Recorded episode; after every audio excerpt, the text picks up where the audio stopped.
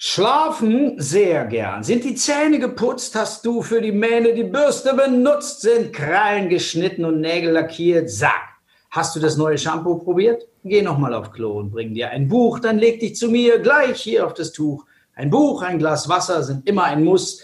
Danach, das ist wichtig, der Löwinnenkuss. Die Sterne, sie funkeln, das Mondlicht bleibt an, damit unser Löwe gut einschlafen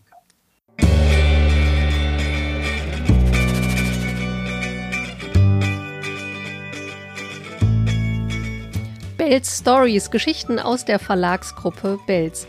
Heute spreche ich mit dem Autor, der aktuell über einen Löwen geschrieben hat, der nicht schlafen konnte, Martin Balscheid. Von Martin Balscheid gibt es noch viel mehr Bilderbücher, die er geschrieben und illustriert hat. Außerdem macht er Hörbücher, Theaterstücke und auch Filme.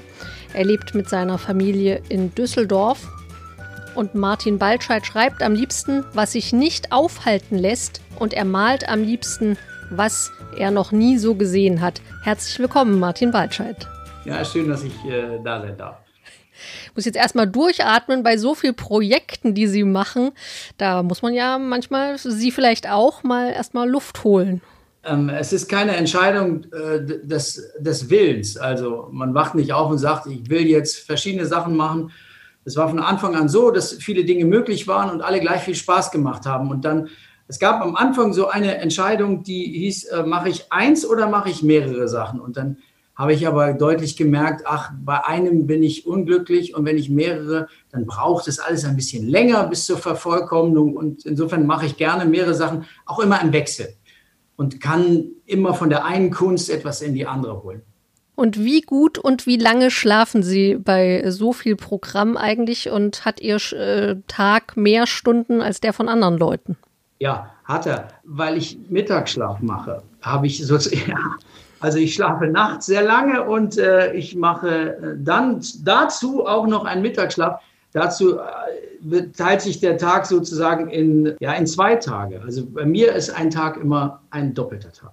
Das heißt also, mehr schlafen ist das Geheimnis. Also bei mir ist das so. Ich muss halt wirklich äh, ich weiß nicht, ob das was mit dem Alter, aber es ist Quatsch. Ich habe immer schon viel geschlafen und ich habe irgendwo gelesen, dass das Gehirn ja auch im Schlaf weiterarbeitet. Insofern könnte ich dann sagen, also ich arbeite rund um die Uhr. Der Löwe begleitet die Kinder, äh, für die sie zeichnen und schreiben ja schon durch einige Bücher und auch einige Lebenslagen. Also der hilft beim Schreiben und Lesen lernen, äh, beim Kochen und man kann mit dem sogar Partys feiern. Was fasziniert Sie so an dem Löwen? Dass es eine inspirierende Figur ist. Also zum einen äh, ist er wie ich. Äh, ich bin voller Dinge, die ich nicht kann, aber gerne können möchte. Und, und das andere ist, äh, ja, man schafft viele Charakter im Laufe seines Schriftstellerlebens und manche sind inspirierender, manche sind fordernder. Also ich mache jetzt seit 25 Jahren Löwenbücher und ich habe das Gefühl, der alte Zausel wohnt hier nebenan und der kommt mit Ideen und der will was und der ist nörgelig und der ist ungeduldig. Der schläft übrigens auch 20 Stunden am Tag, aber in der Zeit, wo er wach ist, ist er streckenweise sehr unerträglich und er will ein Musical werden und er will eine Fernsehserie werden und er will noch mehr Hörspiele und er will auf die Tony-Box. Und ähm, er hat auch viele Geschichten. Also er ist, er ist voll mit Geschichten und äh, ich muss ihn eher bremsen. Also das Besondere ist, ähm, rein fachlich gesprochen, er ist eine sehr, äh, eine kreative, sehr inspirierende Figur. Und nicht nur mich, sondern auch wenn man Fanpost bekommt, äh, die Lehrer arbeiten in den Schulen viel mit dem Löwen, die Kinder sind inspiriert. Er ist, äh, weil er etwas nicht kann, ist er halt ein echter Kumpel. Er ist ja kein Kind, er ist ja schon erwachsener alter Zausel. Und vielleicht ist es auch so ein bisschen das Geheimnis, dass auch ein Erwachsener mal was nicht kann und auch mal glorreich scheitert äh, und auch mal ein bisschen cholerisch rumbrüllt. Aber doch ein großes, warmes, äh, zugeneigtes Herz hat. Und insofern, ja, das ist eine anstrengende, aber auch eine tolle Figur. Und hat denn der Löwe eigentlich einen Namen? Nein, hat er nicht, weil es ist ja der Löwe. Gut. Mm, Sie berichten auf Ihrer Webseite, dass die Arbeit an einem äh, Kinderbuch, an einem Bilderbuch für Sie ganz ähnlich ist wie, wie die Arbeit an einem Theaterstück. Wie läuft das genau ab, wenn Sie ein neues Buch machen? Zuerst ist die Geschichte. Also zuerst ist der Text. Äh, manchmal hat man vielleicht auch ein Bild im Kopf. Also es gibt ein Projekt, da habe ich mal einen lesenden Vater gesehen im Kindergarten. Jeden Morgen las der im Regen, im Schnee, immer las der. auf dem Sofa und das war ein Bild. So, und dieses Bild war stark und dazu schreibe ich dann eine Geschichte von einem immer vorlesenden Vater. So, aber oft ist es so, du hast ein Thema, dann kommt der Text. Und den Text schreibe ich so, dass ich bei einem Bilderbuch auch immer daneben schreibe, was im Bild zu sehen ist. Weil das ja sozusagen der Trick ist. Also die Abfolge von der geschriebenen Sprache zur gezeichneten Sprache, äh, zur Bildsprache. Und wenn das klug und witzig ist, wenn sich das bedingt, wenn sich das ironisiert, wenn sich das äh, ähm, weitererzählt, aber wenn das klug gemacht ist, dann ist es ein gutes Bilderbuch und das ist der Spaß beim Bilderbuch machen. Es ist so, ähm, das habe ich auf der Webseite auch gelesen, dass äh, erstmal immer alles vom, vom Bilderbuch ausgeht und die anderen Projekte sich dann so nach und nach entwickeln? Bleiben wir mal beim Löwen. Der Schlaflöwe ist ja nicht zu Ende erzählt im Bilderbuch. Also jedes Kapitel, jede Doppelseite lässt sich ja vertiefen. Und äh, dann liegt das Hörspiel nah. So, und aus dem Hörspiel wiederum kann ich ein Theaterstück entwickeln. Und aus dem Theaterstück kann ich einen Film machen. Also, und jedes Medium erzählt ein bisschen anders. Also die, die, die Kürze, die ich im Bilderbuch habe, bedeutet eine kluge Einfachheit. Wenn ich da ein bisschen in die Tiefe gehen kann, kann ich noch ein bisschen lustiger sein, kann noch eine Side Story erzählen. Und äh, so hat jedes Medium seine Vorteile und die versuchen wir natürlich auch, oder ich versuche das, oder der Löwe und ich, wir versuchen das äh, auch auszunutzen. Also äh, wenn wir Hörspiel machen, machen wir natürlich auch ein bisschen Musik rein. Also deshalb macht das Arbeiten so viel Spaß, weil es jedes neue Medium hat andere, Voraus äh, andere Herausforderungen und braucht andere Lösungen.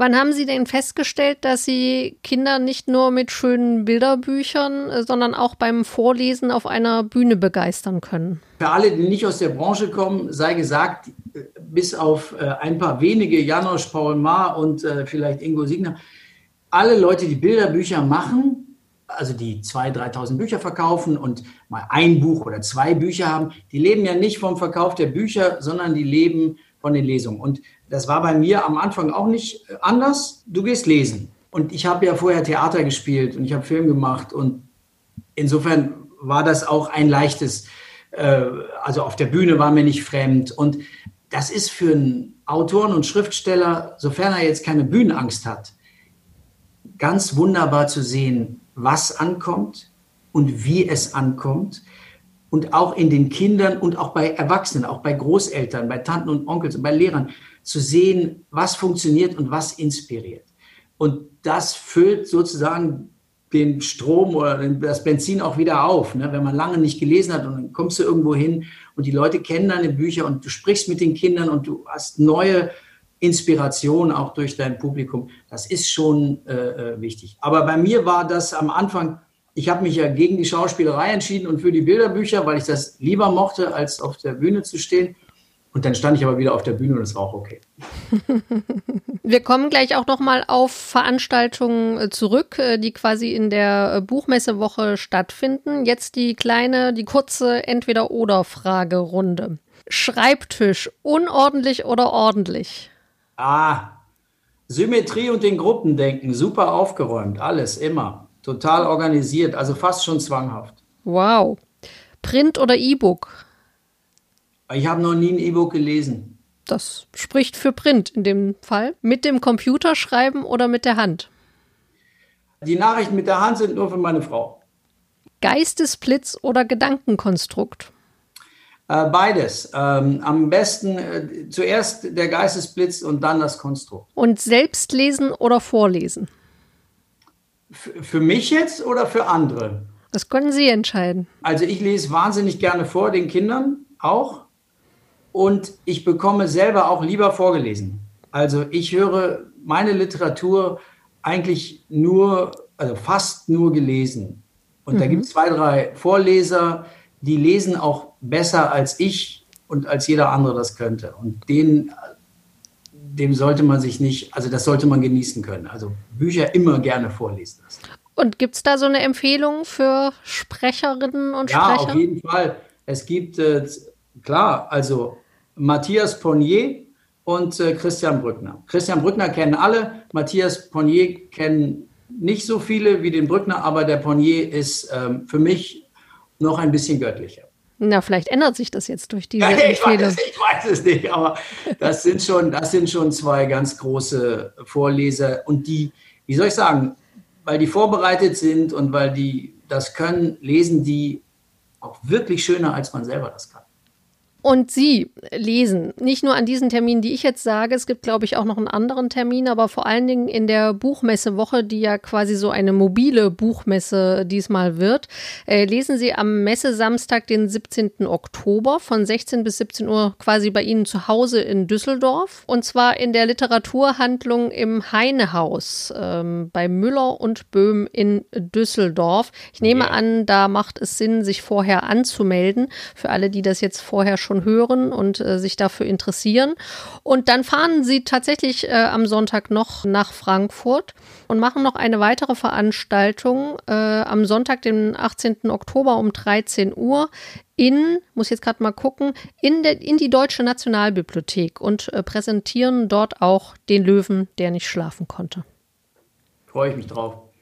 Super. Wie war es denn jetzt in der Corona-Zeit? Waren es viel weniger Lesungen oder sind Sie mal ein bisschen zur Ruhe gekommen? Ich habe das nicht als so schlimm empfunden mit Corona, weil ich nicht mehr so viel unterwegs war. Und trotzdem war es natürlich auch für uns äh, jobmäßig einschneidend. Aber ich habe dann mehr Lesungen gemacht hier online. Und das war auch sehr schön, weil meine Söhne haben mir geholfen die haben Musik gemacht mit mir zusammen, die haben gefilmt. Also wir hatten eine schöne Familienzeit mit Lesungen. Die gibt es ja auch noch zu gucken bei Bells. Und wenn man googelt, dann gibt es ein paar Lesungen vom Löwen auch.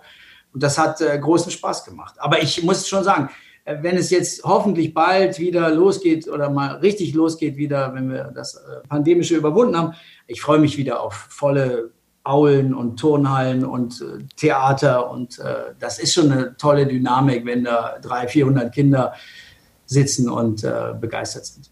Dann drücke ich die Daumen, dass das bald wieder stattfindet und eben auch für die Lesungen da in der Buchmessewoche. Das hört sich sehr gut an und äh, alle, die dabei sein können, werden da mit Sicherheit richtig viel Spaß dabei haben. Vielen Dank für Ihre Zeit, Martin Waldscheid. Dankeschön, alles Liebe, alles Gute. Bis dann.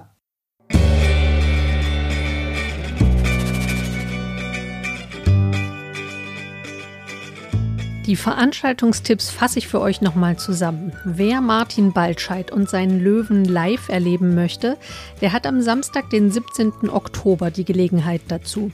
Da liest er nämlich ab 16 Uhr im Heinrich-Heine-Haus in Düsseldorf. Und auch am Sonntag, den 18. Oktober, präsentiert Martin Baltscheid im Rahmen von Open Books Kids die Geschichte vom Löwen, der nicht schlafen konnte und andere Lieblingsbücher. Alle Infos und Veranstaltungen rund um die mobile Buchmesse bei Belz gibt es unter belz.de slash Buchmesse.